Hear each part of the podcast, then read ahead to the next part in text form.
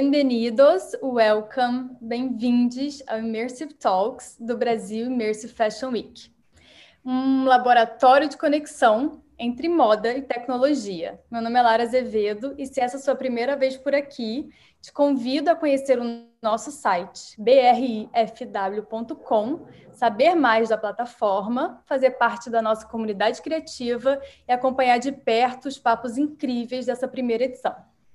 Bem, o papo de hoje é maravilhoso e fala sobre cultura, territorialidade e tecnologia. E eu fico muito feliz de ter uma mesa, de ter um Zoom aqui cheio de mulheres maravilhosas. Então, muito bem-vindas, Núbia, Tamira, Isis. É um prazer falar com vocês. Eu vou começar lendo a bio de vocês, porque eu achei que merece muito. Então, falei, não, gente, não vou resumir nada, eu quero falar tudo como elas mandaram. Então, vamos lá. Tamira é jornalista, roteirista, produtora de narrativas 360, mestre em Cultura e Territorialidade na Universidade Federal Fluminense e doutorando em Comunicação Social pela UF. Desenvolveu a pesquisa Fotoclube Autorrepresentação e Disputa do Simbólico nas Favelas Cariocas. E atualmente pesquisa produção identidades negras, afrofuturistas, medidas pelas novas tecnologias. Tamira Tâmara, fundadora do Gato Mídia, rede e metodologia de aprendizado em mídias e tecnologia para jovens negros e de espaço populares, que existe no Complexo do Alemão desde 2013. Dirigiu e roteirizou os curtas Bença Vó, Descolonize o Olhar, Minha Vida é Aqui e Mulheres Negras na Política. Além disso, é co-criadora do AVA, Workshop de Comunicação Criativa, onde desenvolve tecnologias de comunicação focada em distribuição para as classes C e D gosta de remixar a comunicação popular com as novas tecnologias.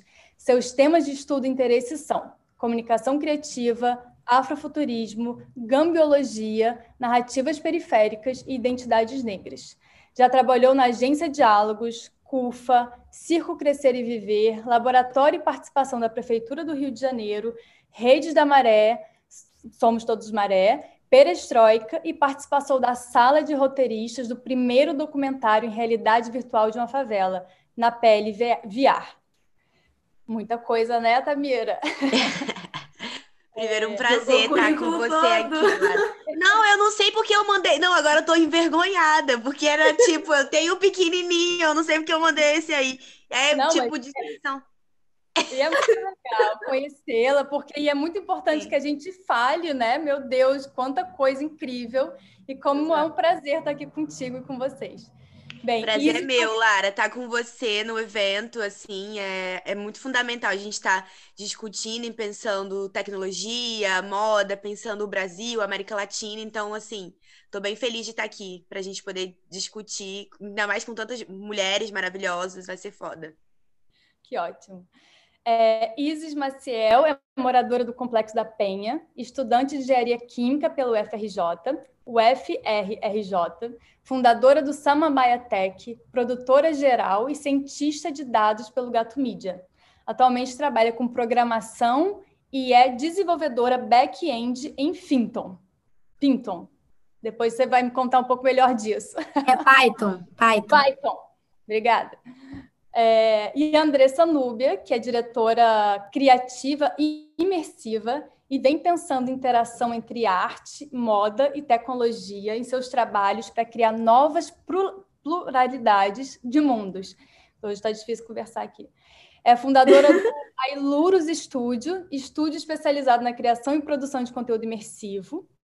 Além disso, atua também como curadora de novas tecnologias na rede de educação Gato Mídia e desenvolve a Aerolab, marca de vestuário que utiliza é, o reuso têxtil e o upcycling para diminuir o impacto ambiental. Meninas, vocês são incríveis, eu estou doida para conhecê-las melhor. E, bem, a ideia é que eu vou puxando com algumas perguntas, tá? Então, vou direcionando é, uma a uma, mas fiquem super à vontade também para complementá-las, para entrar, para onde a gente seguir realmente como um papo. É, então, eu, além de ser cofundadora né, do BRIFW, eu também sou uma das fundadoras da Nós, que é uma rede de criativos e de fazedores que pensam cultura e narrativas culturais para marcas e para é, projetos. E aí, lá em 2016, se eu não me engano, a gente se cruzou, né, Tamira? A gente te chamou para um papo e a gente conversou muito sobre tecnologia, sobre mulheres e sobre esse lugar, principalmente de makers da, da, favela, né? Que eu acho que é uma expressão que você usava muito. E eu lembro que a gente falou muito é, de, um, de uma residência que chamava Favelado 2.0, construindo é, gambiarras para o futuro. E, bem, eu, vou começar puxando um pouco sobre isso, assim, para você contar melhor sobre o Gato Mídia, o que, que ele faz, né? Como é que ele nasceu, quais são os desafios de agora, porque ele tem muitas frentes, então é importante também que, que quem esteja assistindo consiga entender é, o que, que vocês de fato estão fazendo dentro desses projetos. E aí, o que, que mudou, né? O que, que evoluiu com relação à tecnologia e inclusão de 2016 para cá. É verdade, a gente já se conhece aí há um tempão, né? É... Nossa, muita coisa transformou, mas eu acho que é interessante falar para quem está conhecendo agora o Gato Mídia que a gente é. Eu acho que eu, eu tenho um pouco medo de dizer a palavra escola, né? Porque, enfim, remete a muita coisa, tanto a escola que a gente tem acesso, escola pública, Brasil, governo, que poderia ser melhor e não é, como um espaço, às vezes, de é colonizado, onde as pessoas estão ali e não tem um espaço seguro de aprendizado, então tenho um pouco medo dessa palavra, mas por outro lado, eu acredito muito adoro para o Freire, enfim, e eu acredito muito na educação, então também quero disputar o nome escola. Então, a gente é uma escola e também uma agência de comunicação, né? Como escola, a gente tem a, a missão de acessibilizar né, e de democratizar o acesso ao aprendizado em mídia e tecnologia. E aí, quando a gente pensa tecnologia, né, é, a gente está pensando em tecnologia é, ancestrais, tecnologia social, alta tecnologia, baixa tecnologia. Então, a, pensar a tecnologia de uma forma ampla, né? E aí a gente começou desde 2013, é, esse laboratório que você falou, na verdade, essa residência, Favela 2.0 era uma residência mais focada em produção de mídias, então era como que você, sei lá, vai ser um youtuber, como que você consegue fazer uma mobilização de rede tuitaço. Era muito como hackear essas redes e mídias sociais que a gente tem aí, né? e que, na sua maioria, são criadas por homens brancos, cis, héteros, enfim, a gente já sabe disso. É, então, era um pouco sobre hackear as plataformas e falar sobre assuntos que eram que são muito importantes para pessoas periféricas, mulheres, negros, LGBTK+, era como visibilizar esses temas nas redes. Então a gente começou muito focado na, nas mídias sociais e pensando tecnologia muito a partir do que a favela já fazia, né, para poder resolver os problemas do dia a dia. Então, é, sei lá, tipo, é, como chegar à internet em casa, gato net, gato luz, gato água, vendo isso, esse jeitinho brasileiro que muitas vezes a gente olha de forma ah, estereotipada, mas por outro, por outro lado, trazendo para o popular na favela, é uma forma de fazer do seu jeito os acessos que é, o governo e as estruturas políticos sociais não chegam nesse lugar, né? Então é uma tecnologia também social. É, e aí a gente foi amadurecendo e também tendo é, ampliando o nosso repertório e chegando e, e, tendo acesso, né, a aprender mais sobre tecnologias imersivas, programação. Eu, eu digo enquanto equipe, né, porque a gente é uma equipe formado, é, a equipe fixa por pessoas negras e periféricas, em sua maioria mulheres. Né? Nós somos uma equipe de maioria mulheres e a gente tem uma rede de mais de 20, 30 professores que já passaram pelos nossos cursos e as nossas residências e laboratórios dando aula. E, e aí, mas por que, que eu falei isso? Porque a gente também é uma equipe que a maioria da galera é, é comunicação, jornalista, né? As meninas são da área de eh, tecnologias imersivas, programação, mas o restante da galera é jornalista. Mas a gente também foi criando, enquanto profissional individual, é, o Gato Mídia ele surgiu muito da nossa própria tecnologia para inventar o nosso lugar no mercado de trabalho né? Que eu me formei em jornalismo lá em 2012. Não, 2011, 2012, enfim, nem me lembro mais. Tô com 32 anos.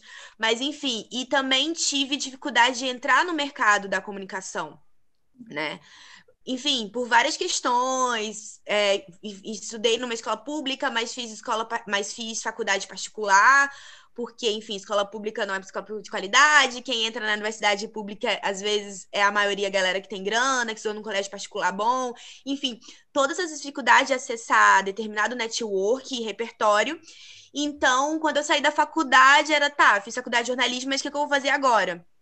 Então, eu, eu tive muito esse de entrar no terceiro setor, de trabalhar com comunicação no terceiro setor, que foi muito importante, mas é, eu senti que a gente acabava ficando numa, no nicho, numa bolha, que quando você é de favela e quando você é negro e você, tipo, acessa a universidade, mas aí depois você sai numa bolha de ficar só ali numa coisa meio de trabalhar com militância, de ter que estar tá muito produzindo algo nesse tipo, desse tipo, que é interessante, é bom, ok, mas de não de fato ser um profissional respeitado no mercado de trabalho e ter acesso a determinados repertórios.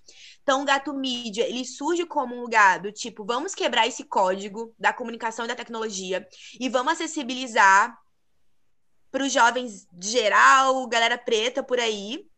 E vamos também colocar a galera no mercado de trabalho. Porque é, a gente, como agência, hoje em dia a gente fez, sei lá, ano passado a gente fez a série Ser Virologia para a Rede Globo, que é um evento que eles fazem todo ano, Menos 30 Fest. E a gente fez a parte de comunicação desse evento. É, a gente trampou, a gente trampou com a rua, a gente está trampando agora com a, a comunicação da Unicef.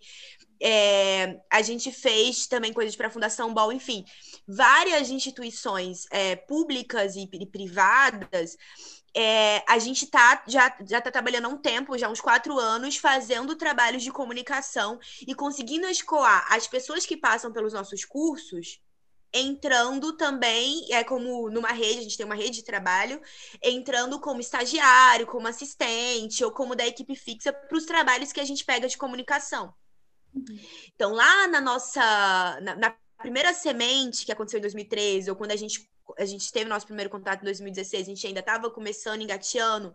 De lá, a gente saltou para fazer turmas de laboratórios em formação em é, realidade virtual, enfim, linguagem imersiva, 360, programação para game, programação para site, ou seja, discutir os algoritmos. Então, assim, a gente, ok, a gente pode hackear as plataformas, mas que foda seria ver um monte de mulheres negras, é, pessoas periféricas produzindo as próprias plataformas, né? Acho que a Isa vai falar melhor sobre isso.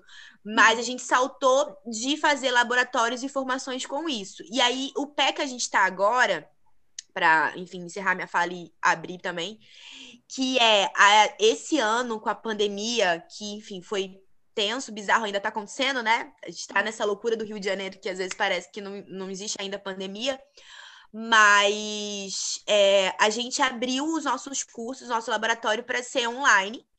E aí, por isso, a gente falou, cara, é online. Que assim, no Rio de Janeiro, apesar de ser no Complexo Alemão, os cursos eram para jovens do Rio de Janeiro e do estado do Rio de Janeiro como um todo. Então, assim, a nossa metodologia tem um do, dos indicadores que é proporcionalidade territorial. Então, era, era a gente tinha o um equilíbrio entre favelas do Rio, da Zona Sul, Zona Norte, é, é, Baixada Fluminense, Grande Rio, então tinha essa proporcionalidade. E aí, mas aí começou online e a gente falou, cara, não existem portas, vamos fazer Brasil né? Será que a galera vai. Será que a galera conhece a gente no Brasil? Será que vai dar certo? E aí, na nossa primeira turma, foram mais de 700 inscritos de todo o Brasil. Então, a gente tinha, assim, galera tipo Manaus, Acre, sabe? É... Agora, na última turma da Isis, que ela vai falar, tinha uma menina na aldeia indígena com internet fazendo uma aula.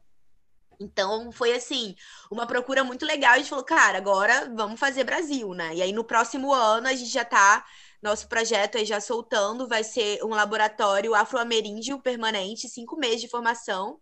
E aí vai ter as grades obrigatórias, né? É, enfim, humanismo, afrofuturismo, filosofia africana, futurismos e, e, e aí depois até as linguagens específicas, que aí o jovem vai escolher, ah, eu vou entrar em artes visuais. Aí dentro de artes visuais tem tudo, animação, design gráfico e etc.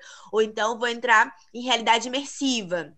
Aí vai ter algoritmo, é, é, tanto VR como é, programação, aí outro vai estar em comunicação criativa e estratégica. Então, assim, a gente vai ter quatro linguagens mais as obrigatórias e vai ser Brasil. Então é meio que isso, assim. A gente é uma escola e uma agência, e, e o que a gente tem pensado cada vez mais ser autossustentável é isso, porque também o dinheiro que entra na agência, a gente está querendo, tá buscando cada vez mais retornar para os cursos. E é isso. Nossa missão é democratizar e colocar a galera preta no mercado de trabalho, entendeu? Ok, pode trabalhar com militância? Pode, mas também tem que ganhar dinheiro e estar tá no mercado de trabalho. Acho que é isso. Uau, muito Eita! Eita! Gente, assim, esse esse aprendizado dessa educação nova online, ele, ele nos surpreendeu muito, né? Primeiro porque a gente teve acesso a pessoas que a gente nem sabia que, sei lá, nos seguia ou nos admirava. Então, né, no caso de vocês, tipo, 700 inscrições, tipo, no Acre. Como é que essas pessoas ficaram sabendo, né, no fim das contas? Sim. E então, parabéns. E eu já vou aproveitar para puxar aqui com a Isis, já que foi tão citada, é, que eu amo conhecer mulheres programadoras, back-end, essas coisas todas, nomes dificílimos, né? Que, que a gente só vê homem, principalmente quando a gente vai para o mercado e vai contratar alguém, é super difícil. Já tem algumas iniciativas, né? O Preta Lab, por exemplo, da CIO, é uma iniciativa que mapeia e que, enfim, também ajuda nessa disseminação. Ela é muito incrível. A gente até queria, convidou ela, né? Mas ela não pôde participar hoje. Mas vai aqui um beijo, Sil Bahia. É, e aí, Isis, a gente é, queria saber um pouco mais né, de, do Samambaia Tech, que você também cita ali na sua bio, o que, que é, como é que você trabalha, como é que é essa integração com o Gato Mídia e como é que é ser uma cientista de dados, né? principalmente durante a pandemia. Como é que foi isso e como é que foi essa carga de trabalho? O que, que aconteceu? É, bom dia. Então, é, a Samambaia Tech é uma empresa de consultoria em engenharia química que eu abri com uma amiga, enfim, a gente ela é programadora também, só que ela é programadora front-end e eu sou back-end. Aí, juntando os dois, né, que são duas grandes áreas da programação, juntando os dois dá uma parceria perfeita. E aí, é, a gente presta consultoria em tecnologia da informação, então a gente faz análise de dados, de bancos de dados, enfim, se alguém é, chegar e falar, e falar, poxa, eu estou com uma dúvida, eu quero extrair alguma informação a partir desse banco de dados. E aí a gente cria os códigos para conseguir é, visualizar de fato aquela informação que, enfim, fica muito bagunçado porque um grande volume de dados, muitas informações a gente não, não consegue achar, muitas das vezes, né? Principalmente quando a gente tem, por exemplo, a primeira fase e a segunda fase do laboratório é, do Gato Mídia tiveram mais de mil inscritos, na verdade, né? E, e aí, para a gente analisar todos esses dados, enfim, conseguir juntar, eu vi a necessidade muito grande de criar códigos, enfim, de analisar, e aí eu faço é, o monitoramento desses instrumentos. E no Gato Mídia também, através da ciência de dados, que foi, assim, um ponto muito importante para a gente descobrir várias coisas, né? Saber que a gente, por exemplo, atingiu 700, mais de mil inscritos, na verdade, né? porque foram duas fases, e, enfim, é, juntar essas informações e mostrar de uma forma mais visual, né? Através de gráficos e através de outros recursos visuais que a gente pode utilizar. É, e aí, enfim, a Samambaia Tech surgiu esse ano também. É uma empresa de consultoria em engenharia química e consultoria em tecnologia da informação. Então, é, a gente faz rotulagem é, nutricional para restaurantes, enfim. E a minha pegada também, que eu quero ter mais precisa é, atingir os restaurantes periféricos, né? Os restaurantes dentro da, das favelas. porque eu sinto que tem muita irregularidade acontecendo dentro da favela e isso é, prejudica a qualidade de vida das pessoas que estão lá dentro, principalmente é, contaminação, enfim, doenças. Então, eu tenho é, pensado bastante nisso. Eu sou técnica em análises clínicas também. E, enfim, esse eu sinto muito que é o meu chamado e é o chamado da, da Samambaia Tech. E programação, eu sou desenvolvedora back-end em Python, então todos os códigos é, que a gente que eu faço no Gato Media é, são através dessa linguagem de programação Python. E é uma linguagem que está sendo muito popularizada, é a linguagem que mais está está pagando bem no mercado agora também, porque ela é muito ela é muito mais fácil a lógica dela de, de ser compreendida, né? A lógica é a mesma de todas as linguagens de programação, mas a forma que, que escreve, enfim, como a gente atribui valores a variáveis é, é diferente. E é bem mais interessante de, de pessoas que nunca tiveram muito contato com a matemática é, aprenderem Python. E aí eu dei é, aula de introdução à lógica de programação e, e, algoritmos no Gato Media. Semana passada a gente encerrou é, a primeira turma. E, enfim, foi incrível. Todo mundo é, ficou muito interessado, participaram de todas as aulas. E a minha pegada foi mais é, em ciência de dados mesmo. A gente avaliou é, banco de dados do governo, coronavírus, enfim. E a gente traiu algumas informações interessantes. Por exemplo, 140 milhões foram para o Líbano de respiradores. Tipo assim, como, quando que num banco de dados a gente vai conseguir é, entrar no Excel e ficar olhando um por um, né? Vários respiradores, 1.600 linhas, né? 1.600 respiradores. Nunca. E aí, a ciência de dados é um instrumento que auxilia a gente a visualizar é, as, as informações mais claras e através de gráficos. Então é, é basicamente isso. Vai dominar o mundo ela. Olha só. Vai dominar o mundo. E é muito importante, né, que a gente tenha controle das informações, né, principalmente governamentais, porque a gente também consiga articular nossas ações, saber para onde atacar, o que está acontecendo. Então, deter, é, deter esse poder, né, essa organização, essa como a gente apresenta isso, com certeza é, é, muito do futuro, do presente. É, é uma, uma, das informações mais. Eu acho assim que a ciência de dados, né? Tipo, você tá aprendendo muito com a Isis o quanto que é. É isso, né? Quem detém a informação detém o poder. E aí a gente tem mil coisas acontecendo no nosso país, né? A própria questão da pandemia. É, como que. A, a, principalmente o impacto da pandemia nas favelas. Né? Não teve uma comunicação específica para as favelas, não teve, na verdade, uma ação nenhuma para as favelas. Se você for ver aqui no Rio de Janeiro, as favelas se mobilizaram para conseguir trazer mantimento, álcool em gel, trazer as informações sobre o coronavírus, falar que era real. E aí, a, as próprias. Acho que o Data Lab, na verdade, que inclusive tá fez uma pesquisa para saber o impacto da, do coronavírus na favela. Porque, e aí é isso, eles não fazem os dados, os dados não são relevantes, eles, eu estou pensando, a instituição, né, os governantes, e a gente tem que fazer os nossos dados. Então, acho que ter esse poder e esse aprendizado é, é poder, né? É poder, não tem como. Curadoria de informações, né? Exatamente, protege a gente também, né? Quando a gente tem a informação, a gente, é, de certo modo, protege nosso argumento, né? Super. É, Inúbia, você aí que tem o pezinho na moda e que está, de certa forma, também, né, já tem sua marca e tudo mais.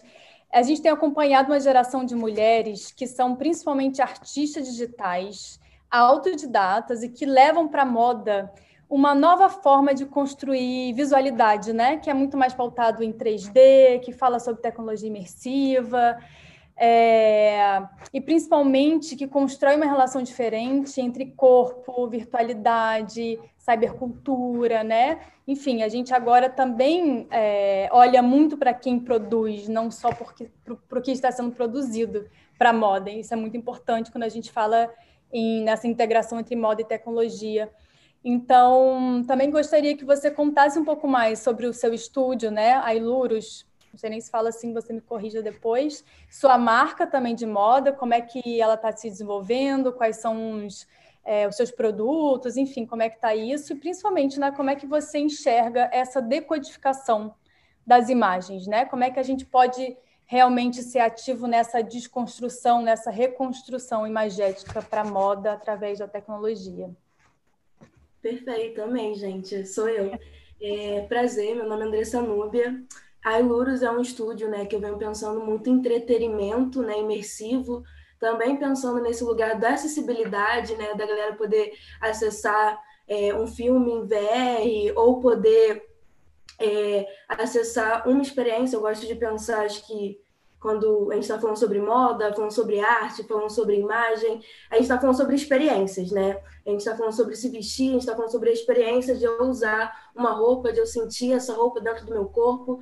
Eu de ver uma imagem, eu, tô, é, eu consigo ver aquela imagem e, e ter uma experiência a partir daquela imagem, né? Visualizar isso.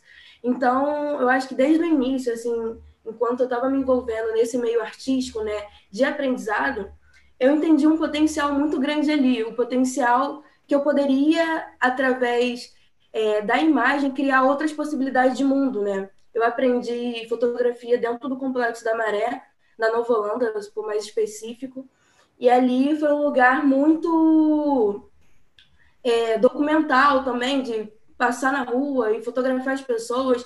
Só que a fotografia, para mim, foi um lugar de eu entender quem eu era.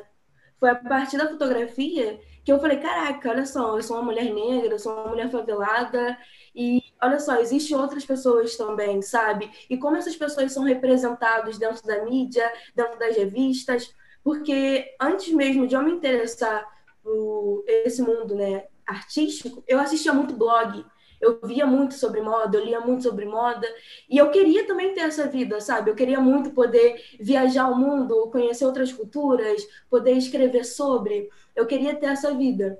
Então, quando eu fui na fotografia e vi que, opa, representatividade era uma coisa que não se tinha no mercado, eu acho que hoje a gente vem construindo esses espaços, sabe? A gente vem, acho que a tecnologia, né, se torna esse lugar fundamental para a gente entender que existem outras vozes, né? E que essas vozes elas buscam também estar é, tá em certos portais, estar tá em certos veículos da mídia e a tecnologia também foi esse lugar onde a gente pôde conectar essas pessoas. E aí, falando, eu estou misturando um pouco de tudo, tá, gente? Mas vai ter sentido, porque, enfim, um pouco da trajetória. E aí, quando eu vi, entrei nesse lugar de, da imersão, né, eu vi uma potência muito grande, porque eu não poderia só fotografar, né, fazer uma foto, eu poderia colocar a pessoa dentro daquele mundo, de fato, junto com a realidade virtual. E, ou junto com. Eu também faço videomapping, né? Então, com videomapping, a gente também tem esse lugar de você expandir, né? Você não está vendo mais uma foto de um tamanho 3x4 ou de 1x4, ou. Não, você está vendo um, uma coisa de mais de 3 metros de altura, né? Você tem essa grandiosidade, de certa forma. Então, meu propósito muito de pensar em Lurus foi de expandir foi expandir isso, expandir esse, esse lugar da visualização, sabe? Tanto de adentrar em outro mundo, tanto é, de você ver as coisas de uma outra forma, de outros ângulos, e você ter um acesso a isso de uma forma muito tranquila, né? De eu poder projetar isso na rua, né? De eu poder fazer com que as pessoas possam adentrar em outros mundos de outra maneira. Eu fiz uma instalação que se chama Iroko Afrofuturista, né? onde a gente recria orixás do futuro, misturando moda, misturando é, música, performance, mapping e colocando isso dentro Você podia ter até compartilhado a tela, né? Mostrado ah, umas imagens. Pode super ainda. Se vocês Poxa, quiserem. Deixa, deixa eu ver, porque não estava separado. Ah, acho que eu posso entrar no meu Behance, calma aí.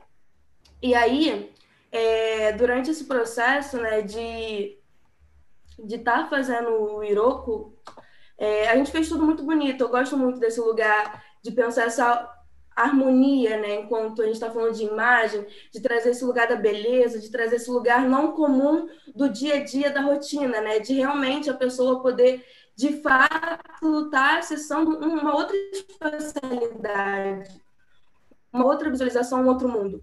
Então, para mim, né, ter esse lugar onde pessoas mais velhas, porque ali não tinha uma certa restrição desse lugar da rua, né, pessoas mais velhas, é, tá ali vendo é, um, um, uma coisa que é nova, né, que a gente está utilizando esse lugar do antigo, é, esse lugar do velho, que eram orixás, de certa forma, assim, tô, entre aspas, né, e trazendo esse lugar de remixar através das tecnologias, trazer um outro som.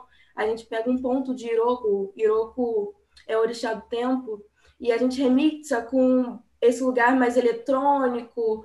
É, então você vê depois as crianças né, imitando é, a performance, as crianças querendo ter um pouco dos acessórios também. A gente vê o quanto a imagem é importante para a gente se ver. Então, eu, enquanto uma criadora de imagética, penso muito em trazer os meus sonhos, as coisas que eu visualizo internamente dentro de mim para fora, entendeu? A fotografia, a tecnologia é só um meio de materializar tudo que está dentro de mim. Então, eu tento acessar muito isso, sabe? Eu tento acessar a parte das histórias que eu ouvia da minha avó, né? Minha avó sempre foi uma pessoa que contou muitas histórias, né? Então, eu ficava no pé do sofá dela e ela me contava das histórias de onde ela vinha, é, os caminhos que elas passaram, e aquilo ali era uma experiência, entendeu? Era uma experiência porque, a partir da fala dela, eu percorri esse percurso, entendeu? Eu percorri esse percurso. Então, eu entendi esse lugar de como construir caminhos, né? E quando a gente está falando sobre imersão, de colocar a pessoa dentro né, de um certo lugar, eu vi o quanto potente eu poderia fazer isso com qualquer tipo de arte. Seja com a fotografia, seja com o VJ, seja com realidade virtual. É, e aí eu entendi que realmente era um, eu era diretora, né? Que eu poderia dirigir e esse lugar de ser Deus, né? De eu poder criar, de eu poder criar um espaço, foi o que me contemplou muito. Então, hoje eu venho pensando em Quailuros, né? Esse lugar de uma coisa mais mercado, de um lugar onde eu posso tanto é, ser paga para fazer isso, né? Para criar a partir desse meu olhar, que eu acho que é o que eu mais busco, sabe? É poder as pessoas quererem me chamar, opa, opa, Andressa, opa, Núbia, aquelas, né, Andressa Núbia, mas me chamarem porque falam assim, poxa, eu gosto de como você cria, né? Eu gosto de como você vai pensar artisticamente e eu quero que você construa esse caminho, essa experiência para mim. E aí, a Aero, ela a gente começou a desenvolver, eu junto com um amigo, eu tenho um amigo meu que costura muito, muito, muito, muito, muito. E como é, a gente sempre está nesse lugar de periferia, né? O tema até da mesa é cultura e territorialidade. É, a gente entendeu como também a cultura da favela se movimentava nesse lugar do vestuário, né? A gente entendeu que tinha uma lógica também que as roupas passavam é, de mãe para filha, de tia. Então, minha avó sempre chegava assim para mim: é, Andressa, Andressa, tem roupa da sua tia aqui, tem roupa da sua tia aqui, tem roupa do ciclano, do beltrano, pega aqui roupa para você. Então, eu vi um potencial ali, né, da gente pegar essas roupas, né, é, que tinham bastante, a da minha avó tinha sacos de roupas para doar, ou doar para a igreja. Eu falei, vó, não, não, dá para mim, dá todas essas roupas para mim. E aí, eu e um amigo, a gente começou a remixar as peças, né? A gente começou a pegar é, bermudas, pegar isso. E é muito interessante porque a gente faz casacos e mochilas, né? Esse é o princípio, assim, a gente tem essas duas frentes dentro da Aero. E aí a gente pegar uma bermuda do meu tio e transformar isso num casacão. E aí, quando a gente foi pesquisar a marca que estava aqui, era uma marca de surf dos anos 90 que estava super em alta, sabe? Isso é muito interessante, da gente reverter, né? A gente pegar a partir da lógica da favela, é, desse uso das roupas e também transformar em outra coisa, transformar em coisas que têm a ver com a gente agora, né? Que tem a ver com a nossa personalidade, do que, que a gente é e quebrar também fronteiras. Tipo, esse meu amigo que costura, é, eu desenho também as peças com ele, mas ele gosta de um de uma costura muito oriental, né? Então, ele gosta já também de uma coisa bem é, expressionista também, de trazer aqueles aquela estufa, igual a Angela Brito também utiliza bastante, né? Aquelas dobradiças. Então, a gente utilizou isso, sabe? A gente pegou um pouco de jeans, é, pegou várias roupas. Tem gente que fala assim, meu Deus, vocês fizeram colagem com as peças, sabe? Mas é muito bom e eu entendi que, que isso é mais ou menos meu trabalho, sabe? Em geral, assim, pegar coisas e transformar em outras, sabe? Criar outras possibilidades é, tanto dentro da moda, tanto da fotografia, tanto de tudo, assim, tipo, pegar o que tem disponível pra gente, porque até quando a gente foi fazer Iroko, a maioria dos figurinos, claro, sai uma grana, né, da gente, porque é isso, direção de arte é cara, é, fazer moda, fazer as coisas são caras, mas a gente pegou muito do que estava acessível, sabe? Tem uma foto, eu vou aqui abrir para você, para você dar uma olhada. Mas tem um. Depois você, fala Depois você fala também da, da Andressa no lugar de professora. Como é que é isso? Tá bom, aquelas, né? Tamira também é entrevistadora. Mas. Eu Mas a gente pegou muito que estava disponível, né? E aí, nesse caminho também da minha casa para casa da minha avó, tem uma linha do trem. E aí, nessa linha do trem, tinha uns certos metais, assim, caídos do chão, uns quadradinhos de metais. Então, a gente pegou esses metais que a gente achou na rua, né? E colocou no cabelo. É, a gente utilizou muito. A gente também, como a Tamira gosta muito da gambiologia, a gente também trouxe muito esse lugar da gambiologia por orixás. Por quê? A gente entendeu né, que o Iroko, a gente não queria falar sobre alta tecnologia. A gente queria falar sobre as tecnologias que estão presentes, tipo a, a tecnologia da conexão, né? Como a conexão, tudo precisa estar conectado para as coisas fluírem, né? Como, como esse mundo acontece, sabe? É, tem a, a, o orixá da resiliência, né? Que é sobre a gente se adaptar às dificuldades do mundo, né? Ou tem o orixá dos sonhos, que é exatamente sobre isso que eu acho que é o meu, meu propósito artístico, né? Sobre dar às pessoas possibilidade delas criarem a realidade delas. Então, isso também são tecnologias, e eu acho que o Gato Mídia, e a gente entende isso, né? Essas tecnologias, para além das altas tecnologias, sabe? Eu não preciso é, talvez de criar uma peça 3D para falar sobre tridimensão, entendeu? Então eu, eu, eu entendi como utilizar essas ferramentas que estão disponíveis para mim para criar outra coisa. É, e também utilizar o que está disponível para a gente. Né? Eu acho que isso é fundamental quando a gente está falando sobre criação, é, porque também não faz a gente querer estar num lugar onde vai ser talvez um pouco mais difícil de alcançar, sabe? mas a entender quais os passos que a gente pode ir dando, sabe? Devagarzinho. E entendendo as tecnologias também que vieram antes, sabe? Essa tecnologia da oralidade, por exemplo, que minha avó me conta. Ela fez eu entender que ela, tipo, a, a partir da, é isso, da contação de história da minha avó, eu entendi que eu era uma pessoa que criava imagens, sabe? Porque antes mesmo de pegar numa câmera, eu tinha esse lugar da imaginação. Então, é isso. A gente fala muito como no dentro do Gato Mídia, como as tecnologias se adaptaram a partir da necessidade humana, né? Então, é entender é, essas lógicas de como a tecnologia se adaptou e a gente também não ficar refém dessa nova tecnologia também, né? É, entender que a gente está falando agora de, imersi de lugar imersivo, mas é isso, tem outras formas de a gente conseguir adentrar pessoas é, em outros mundos para além desse lugar da tela. Eu acho que é isso que eu acredito. Assim. Falei muito, né, gente? Maravilhoso. Estou aqui tentando pegar algum gancho, porque foram muitos. Então, porque é... deixa, deixa eu só mostrar aqui para ti. Abrir aqui o Behance. Aí fala um pouco, né? Iroko é árvore plantada e foi por ela que os orixás desceram à terra. Aqui se manifesta como uma instalação afrofuturista uma pirâmide construída e conjurada em meio à paisagem urbana, onde novas entidades tecnorixás acessam esse portal e se revelam para a Terra novamente. Essa aqui é uma instalação menor, a gente tem uma de 3 metros, e essa aqui é de um metro e meio para espaços internos.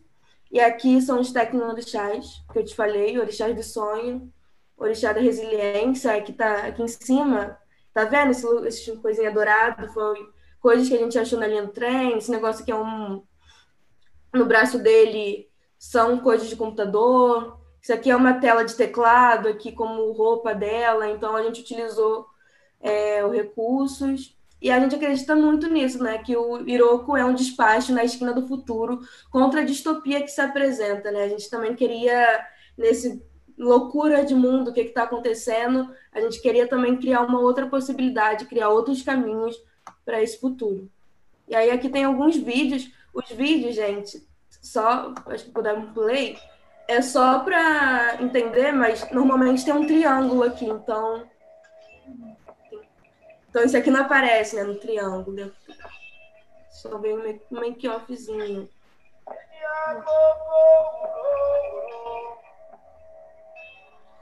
Esse lugar do movimento, de criar conexão,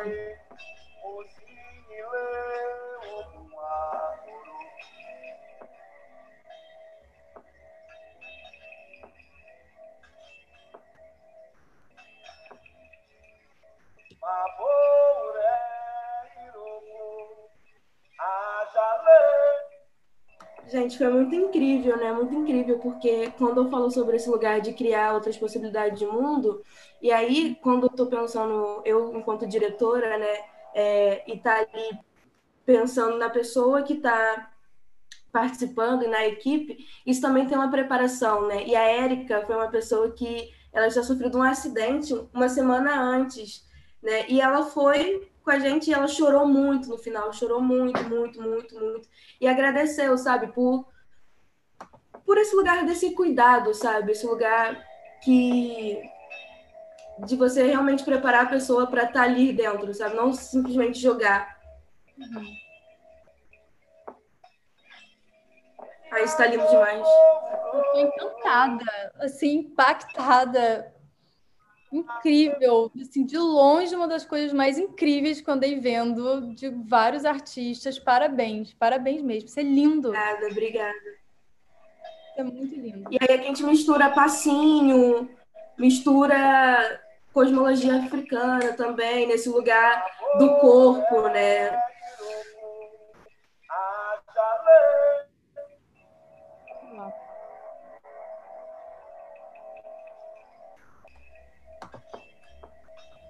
E aí ficava cada um em um lado da pirâmide.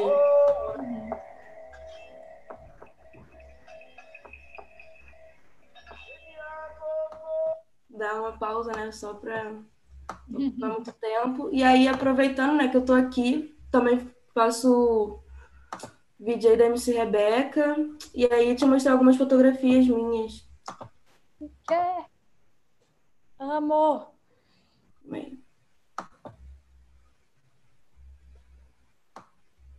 Desse lugar também de criação de mundo, que eu gosto muito, esse lugar da moda, né, da direção de arte muito forte. Uhum.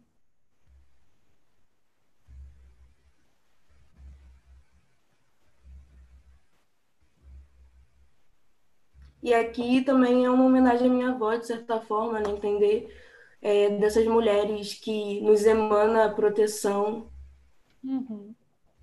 que nos cuida,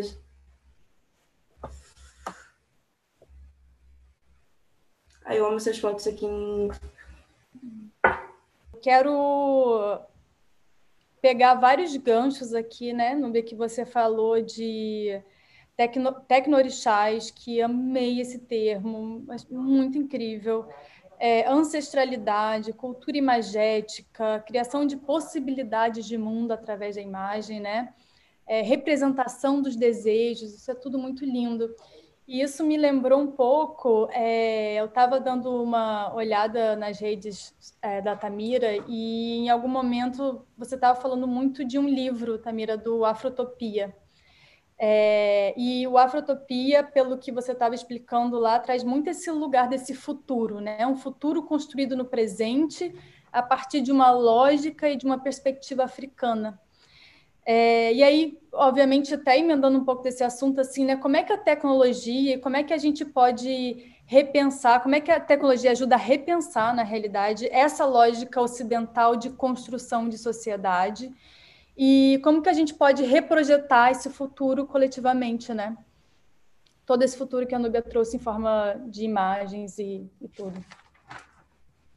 Sim, o livro Afrotopia, né, de um senegalês, enfim, ele traz muito a perspectiva que a gente, na verdade, tem, tem a, o, o conceito do afrofuturismo, né? A, o afrotopia, o afropessimismo, enfim.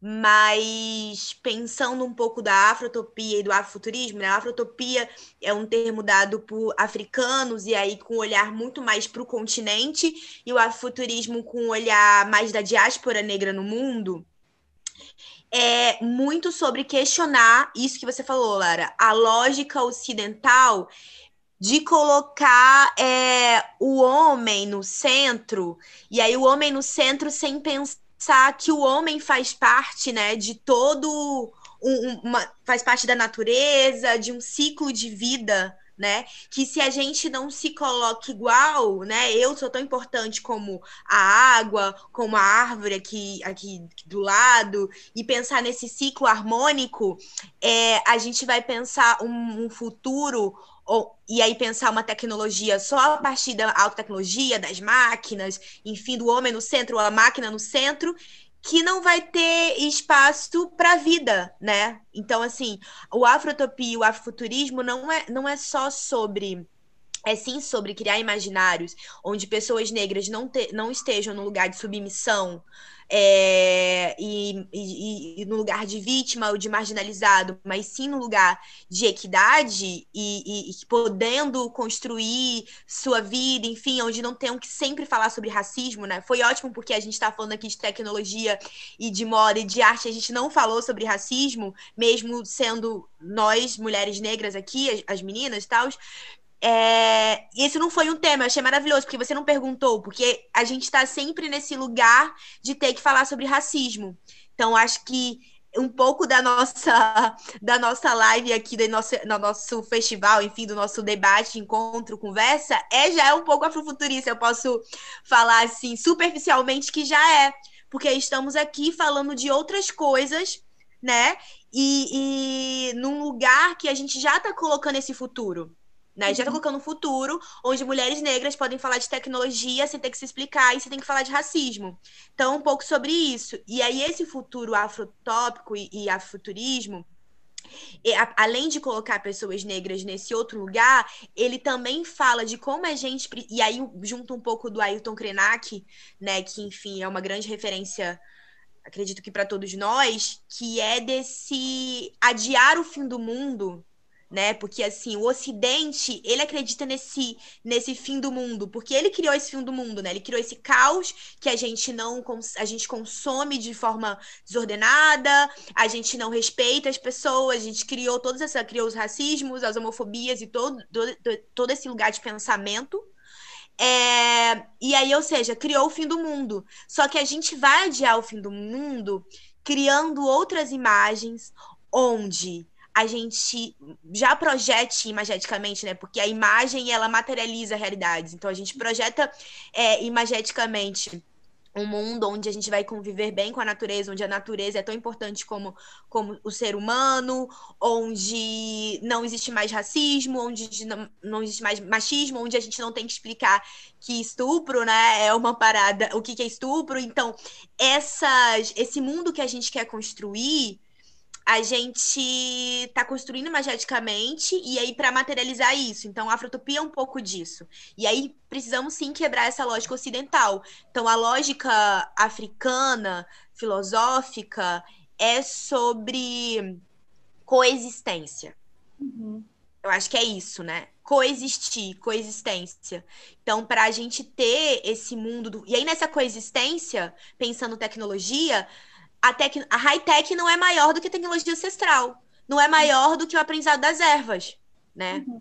Então, assim, macumba é tanto tecnológico como VR, né? Uhum. E aí, oralidade é tanto tecnológico como o aprendizado da escrita. É sobre isso, né? É sobre é, é, é tirar essa hierarquia e aí, e pensar na tecnologia de uma forma ampla. E nesse futuro, eu quero viver num mundo onde as pessoas têm o aprendizado da er, das ervas e, ao mesmo tempo, tem uma casa que tem holograma, entendeu?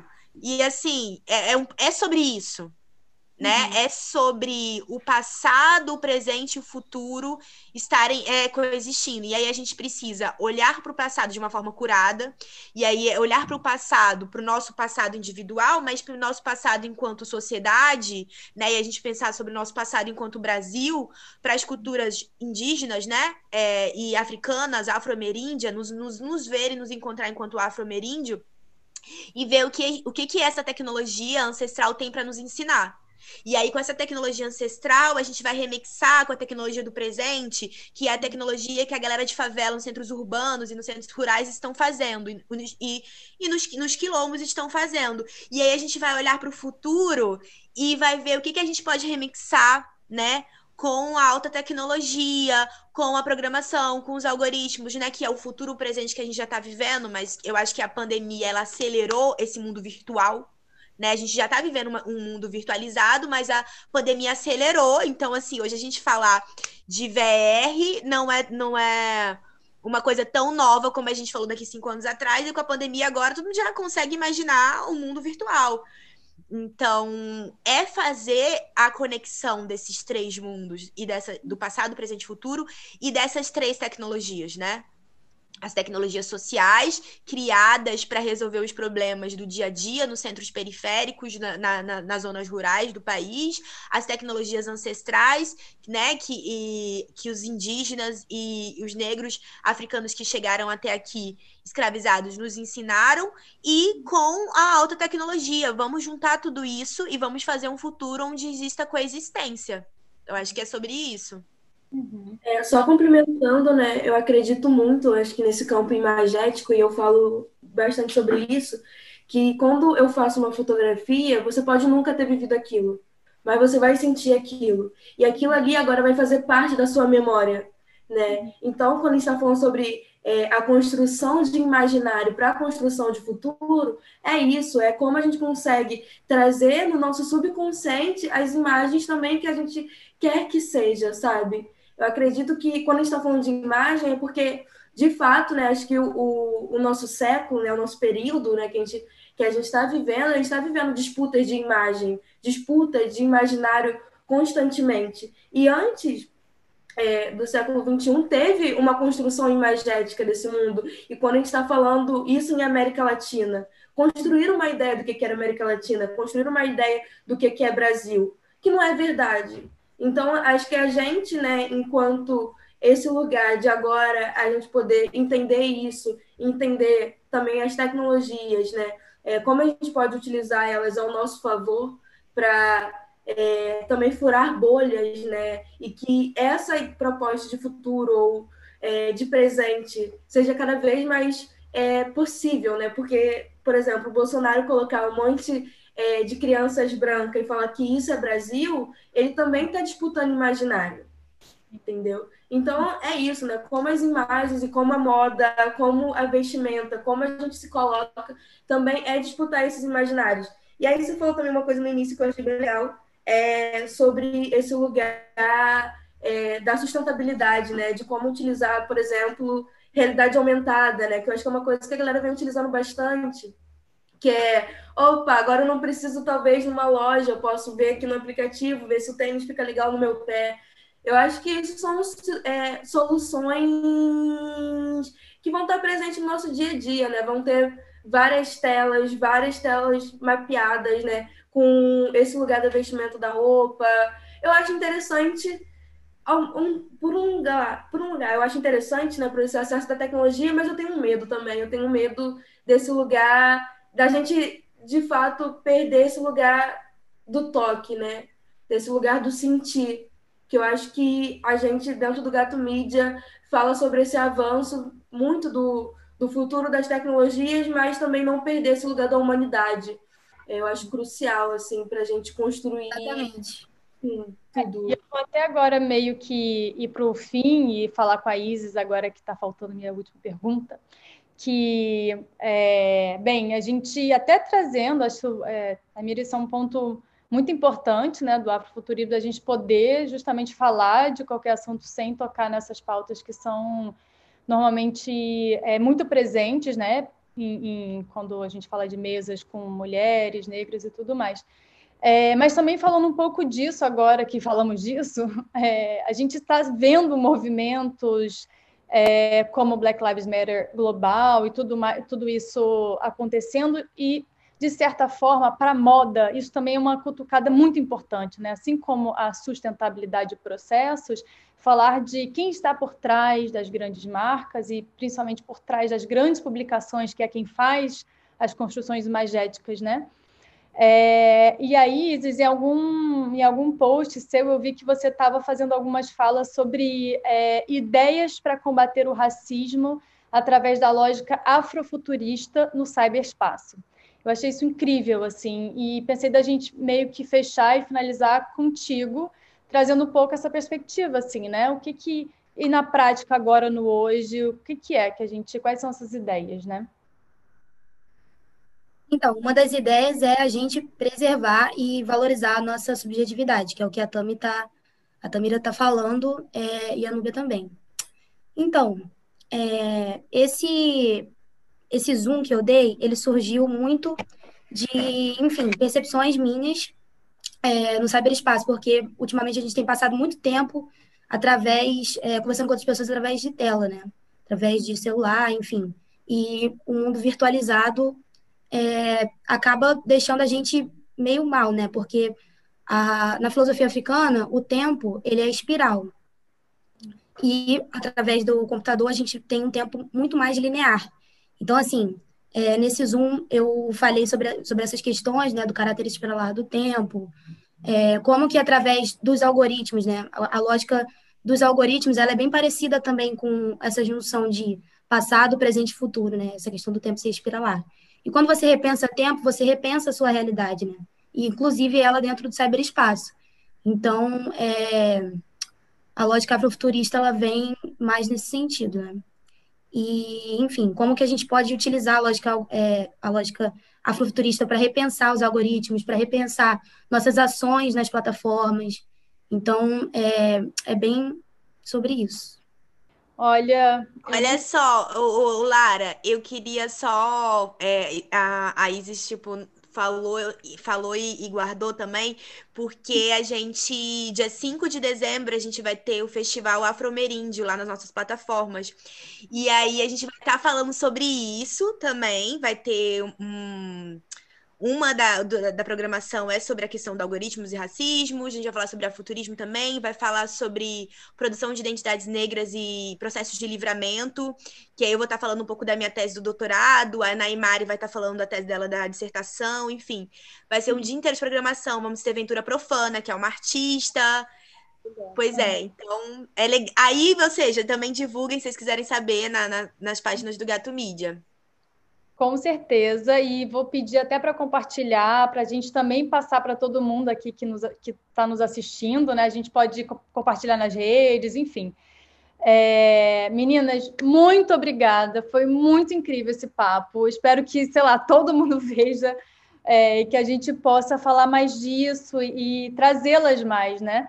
Eu tenho um desejo assim também de entender como é que a nossa rede do lado de cá, que pensa em moda e que pensa em tecnologia, pode fortalecer e pode estar sempre junto com vocês. Então vamos deixar esse caminho super aberto, tá? Para a gente trocar bastante. E muito obrigada, de verdade. É... Obrigada, Flor. Obrigada. Obrigada. Se vocês quiserem acompanhar mais a nossa programação, é só acessar o nosso site Lá tem todos os papos de todos os dias dessa nossa primeira edição. Muito obrigada.